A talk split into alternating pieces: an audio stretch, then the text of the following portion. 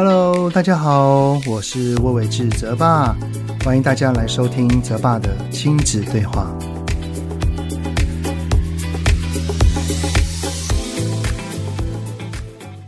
Hello，你们好，欢迎收听泽爸的亲子对话，我是亲职教育讲师魏玮志泽爸。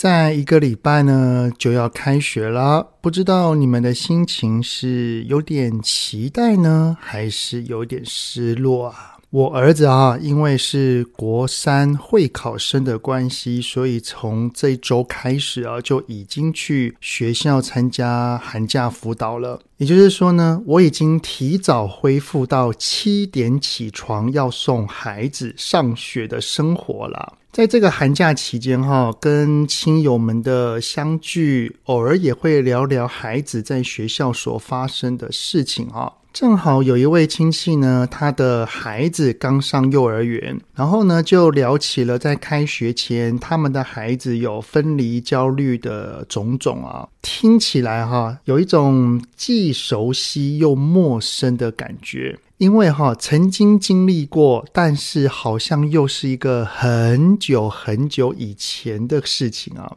而且啊，现在我的孩子都已经长大了，回想过往。分离焦虑，哈，当时其实很心疼，但是过了这么多年之后，对于孩子在学校的状况，老实说，真的是还好，哈。较大的状况可能会随着孩子的长大，像是到了小学啊，或是国中之后，哈。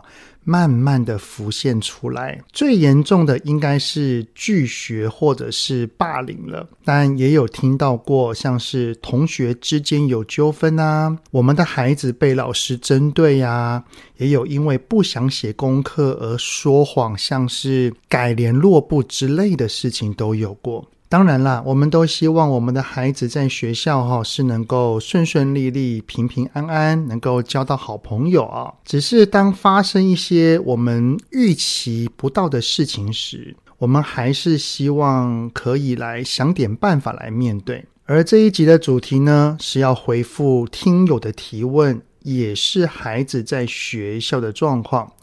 这一位呢，叫做忙碌的三宝爸妈的听友，在 Apple Podcast 上面留言，因为写的内容很多哈，所以我稍微简略一下。大致是说呢，泽爸你好，我的儿子是小一的孩子，儿子曾经把同学的东西带回来，爸爸问他是怎么来的，儿子是说是同学送他的，但是后来呢，儿子有去翻同学的书包。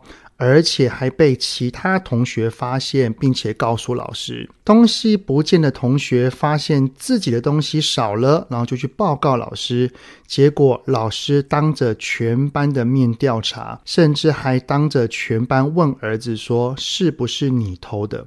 然后儿子因为害怕而否认。结果老师还是从儿子的书包里面把东西给找了出来。之后呢，老师有告知我们这件事情。我跟太太并没有骂他、打他，而是好好的教他，告诉他以后不可以翻别人的书包，也不可以拿不属于自己的东西。也有鼓励他，若有喜欢的东西，可以告诉爸爸妈妈，在经过评估或者是讨论之后再买给他，甚至也有给他零用钱，让他有机会去买自己喜欢的东西。所以想请问泽爸的时候，我们这样子的做法是对的吗？然后老师这样子对孩子会有什么影响呢？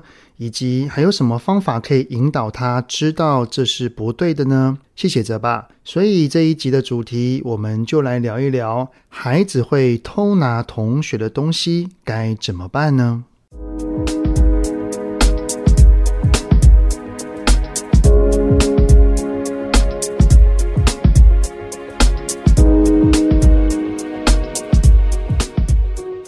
首先呢，我们先来聊一聊什么是物权的观念哈，也就是这个东西是我的、你的、他的。这样的观念建立其实是需要教导的哦，并不是孩子一出生就懂的。孩子还年幼的时候，特别是三岁前啊。主要都还是以自我为中心去思考，所以对于东西是谁的这个概念基本上是模糊的，而且多半都会认为这是我的，只要我想要就是我的。所以呢，常会见到弟弟妹妹去抢了哥哥姐姐正在玩的玩具，还会大喊：“这是我的！”在亲子馆玩，明明是他没有在玩的东西，看到别人要拿了，还是会着急的抢回来，说：“我要玩。”甚至哈，会到别人家的时候，因为要回去了，他舍不得，还想要把别人家里的东西给带回去。当然，我们都会在一旁赶紧制止的说：“没有，这是哥哥的，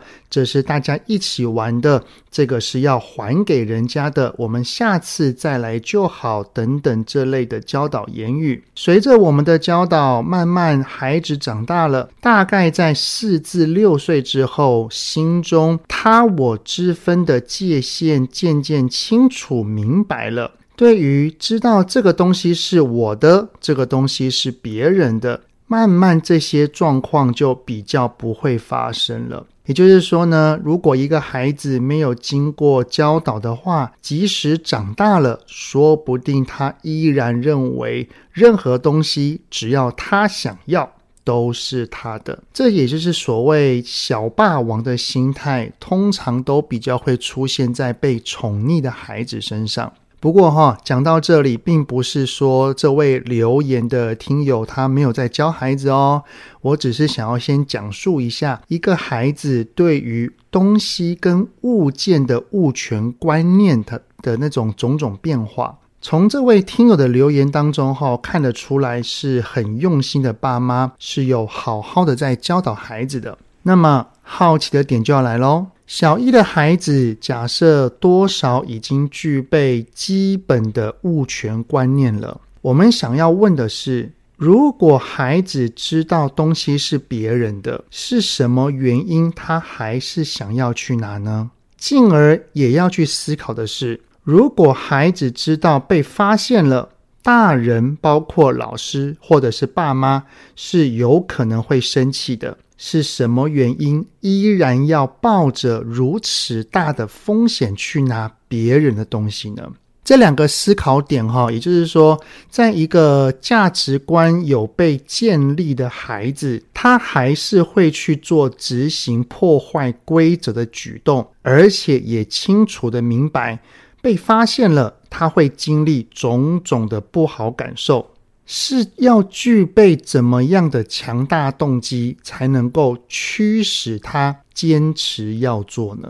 而且啊，从这个留言当中有发现哈，他可能至少做了两次，对不对？第一次没有被发现，是被爸爸看到；那第二次呢，有被老师发现了。至于他是什么样的动机呢？真的只有孩子才知道了。唯有找到动机，才能够对症下药的去跟孩子讨论如何避免再犯。如果我们没有找到动机，哈，只有一昧的用高压的处罚来喝止，像是如果你再被发现，我就怎样怎样，哈，多半还是会持续发生。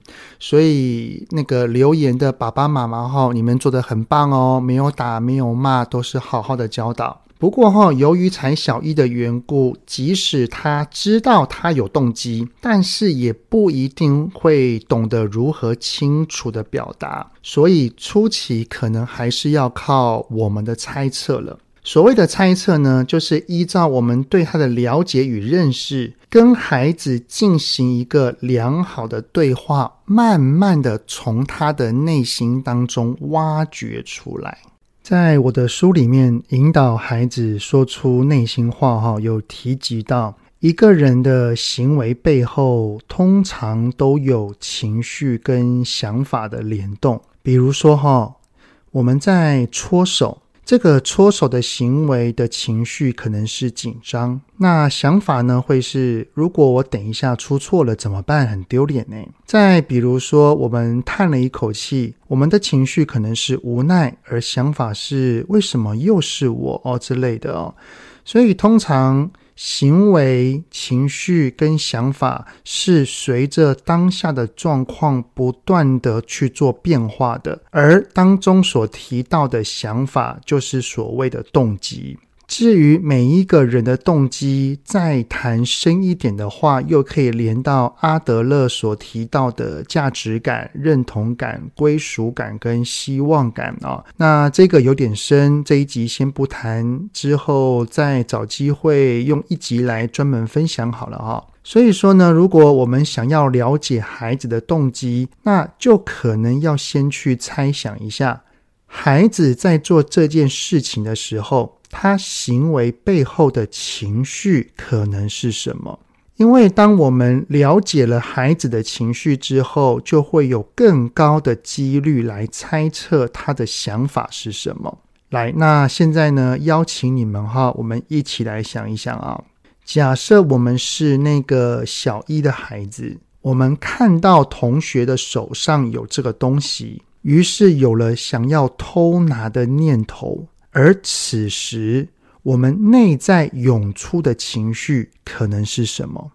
也就是还没有动作，只是光看到有了这个意念，我们的心中的情绪可能就会有喽。那是什么呢？好，那我们来数到三号，这三秒的时间，我们来想一想啊，一、二、三。好，那你们想到了什么情绪呢？这个可能性可能很多哈，通常最多出现的应该是羡慕。好，那除了羡慕之外，你们觉得还有什么可能性呢？当然啦，可能性是蛮多的。我刚刚也想了一想，最有可能除了羡慕之外，还有比较多机会会产生的叫做生气或者是期待。我们先来想一想。那个羡慕好了哈，当看到他人拥有我所没有的东西，那此时的内心会有羡慕的心情，这都是很正常的哈，每一个人都会有，连成人都会有，所以这也是中低年级以下的孩子比较常出现的情绪。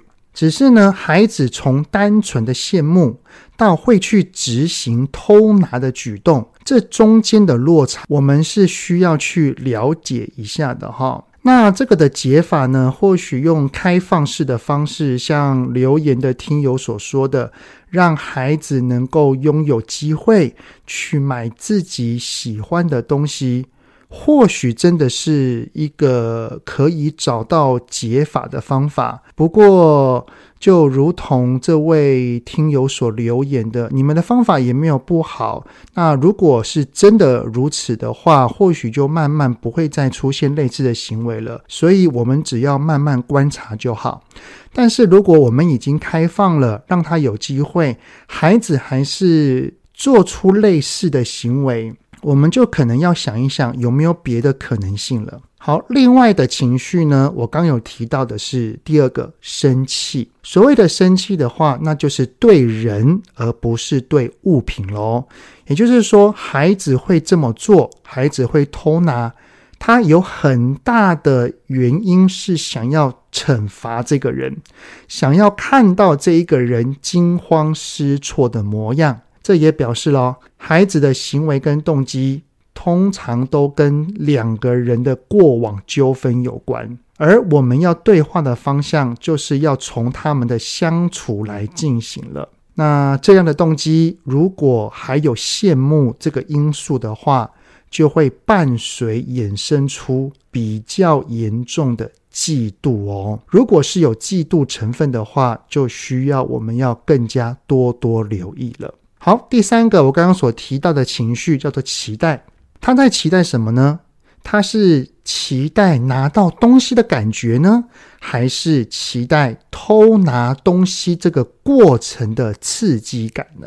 我刚刚讲的这两个哈，这些的感受通常都是在行为上来满足自己内在的匮乏，不过哈，通常还不至于会在低年级的孩子出现。比较有可能会发生的是在青春期的时期，像是小学的高年级或者是国高中生哈，因为在心态上相较之下是比较复杂的。好，那我们先依照对孩子的了解去揣测一下他的情绪与想法之后，我们接下来要做的就是要跟孩子进行对话跟讨论喽。而那在这边提供几个基本的对话的问法。如果有想要知道详细的，都欢迎参考我的书《引导孩子说出内心话》。好，那这几个问法哈是比较基本的，我希望大家可以听一听之后，在实际的生活上面可以灵活运用。好，有哪一些呢？像是孩子啊，是什么原因你会想要去拿他的东西呢？你知道不可以拿别人的东西，对不对？嗯，那是什么原因？你还是想要去拿呢？孩子啊，当你看到他有这个东西的时候，你的感受是什么？是生气呢，还是羡慕呢？你上一次拿了，虽然没有被发现，但是你的感受好吗？那如果你是会害怕被发现的话，是什么原因又让你想要拿第二次呢？哦，你好羡慕他是不是？羡慕什么呢？可以跟爸爸说吗？哦，原来你这么讨厌他哦！你们发生了什么事情会让你这么生他的气呢？好，以上哈只是一些基本的，我们可以去灵活运用的问法，请记得哦。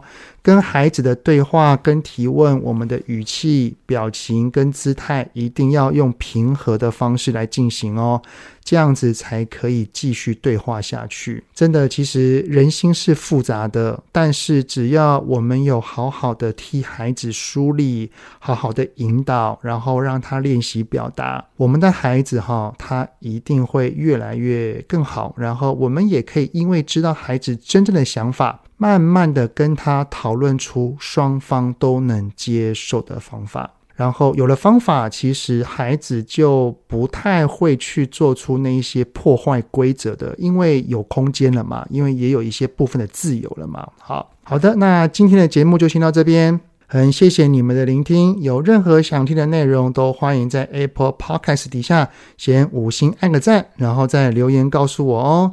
泽爸的亲子对话，我们下次再见喽，拜拜。